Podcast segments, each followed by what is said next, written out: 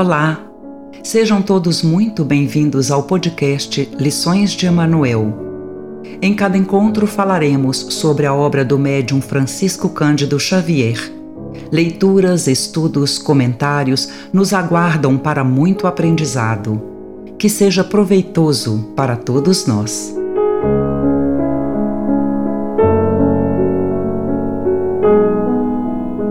Leitura do livro Nosso Lar Psicografia de Francisco Cândido Xavier, ditado pelo espírito André Luiz.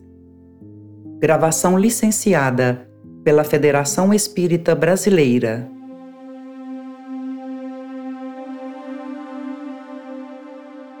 Capítulo 39 Ouvindo a Senhora Laura O caso Tobias impressionara-me profundamente Aquela casa, alicerçada em princípios novos de união fraterna, preocupava-me como assunto obsidente. Afinal de contas, também ainda me sentia senhor do lar terrestre e avaliava quão difícil para mim próprio seria semelhante situação. Teria coragem de proceder como Tobias, imitando-lhe a conduta? Admitia que não. A meu ver, não seria capaz de aborrecer tanto a minha querida Zélia e jamais aceitaria tal imposição por parte de minha esposa. Aquelas observações da casa de Tobias torturavam-me o cérebro. Não conseguia encontrar esclarecimentos justos que pudessem satisfazer-me. Tão preocupado me senti que no dia imediato deliberei visitar Lísias num momento de folga, ansioso de explicações da senhora Laura, a quem votava confiança filial.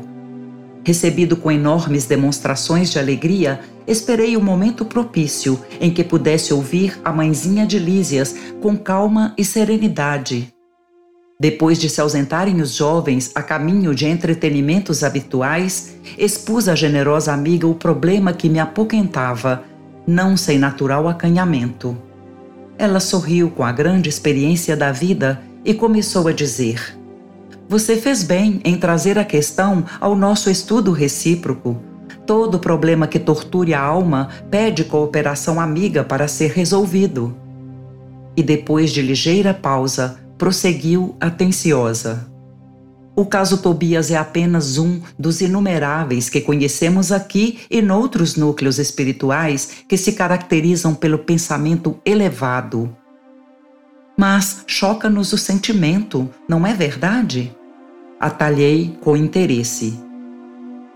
Quando nos atemos aos pontos de vista propriamente humanos, essas coisas dão até para escandalizar.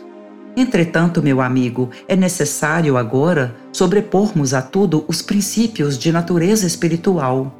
Nesse sentido, André, precisamos compreender o espírito de sequência que rege os quadros evolutivos da vida. Se atravessamos longa escala de animalidade, é justo que essa animalidade não desapareça de um dia para outro. Empregamos muitos séculos para emergir das camadas inferiores o sexo participa do patrimônio de faculdades divinas que demoramos a compreender. Não será fácil para você, presentemente, a penetração no sentido elevado da organização doméstica que visitou ontem. Entretanto, a felicidade ali é muito grande pela atmosfera de compreensão que se criou entre as personagens do drama terrestre. Nem todos conseguem substituir cadeias de sombra por laços de luz em tão pouco tempo. Mas temos nisso uma regra geral? Indaguei. Todo homem e toda mulher que se tenham casado mais de uma vez restabelecem aqui o núcleo doméstico, fazendo-se acompanhar de todas as afeições que hajam conhecido? Esboçando um gesto de grande paciência, a interlocutora explicou. Não seja tão radicalista. É indispensável seguir devagar. Muita gente pode ter afeição e não ter compreensão. Não esqueça que nossas construções vibratórias são muito mais importantes que as da Terra. O caso Tobias é o caso de vitória da fraternidade real por parte das três almas interessadas na aquisição de justo entendimento. Quem não se adaptar à lei de fraternidade e compreensão logicamente não atravessará essas fronteiras. As regiões obscuras do umbral estão cheias de entidades que não resistiram a semelhantes provas. Enquanto odiarem, assemelham-se a agulhas magnéticas sob os mais antagônicos influxos. Enquanto não entenderem a verdade, sofrerão o império da mentira e, consequentemente, não poderão penetrar as zonas de atividade superior.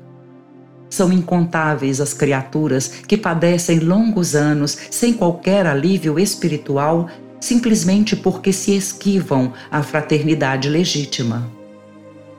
E que acontece então? Interroguei, valendo-me da pausa da interlocutora.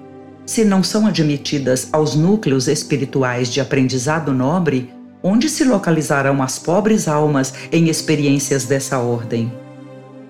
Depois de padecimentos verdadeiramente infernais pelas criações inferiores que inventam para si mesmas, retarguiu a mãe de Lísias, vão fazer na experiência carnal o que não conseguiram realizar em ambiente estranho ao corpo terrestre concede-lhes a bondade divina o esquecimento do passado na organização física do planeta e vão receber nos laços da consanguinidade aqueles de quem se afastaram deliberadamente pelo veneno do ódio ou da incompreensão. Daí se infere a oportunidade cada vez mais viva da recomendação de Jesus, quando nos aconselha imediata reconciliação com os adversários o alvitre, antes de tudo, interessa a nós mesmos. Devemos observá-lo em proveito próprio. Quem sabe valer-se do tempo, fim da experiência terrena, ainda que precise voltar aos círculos da carne, pode efetuar sublimes construções espirituais com relação à paz da consciência, regressando à matéria grosseira, suportando menor bagagem de preocupações. Há muitos espíritos que gastam séculos tentando desfazer animosidades e antipatias na existência terrestre e refazendo-as após a desencarnação. O problema do perdão com Jesus, meu caro André, é problema sério. Não se resolve em conversas.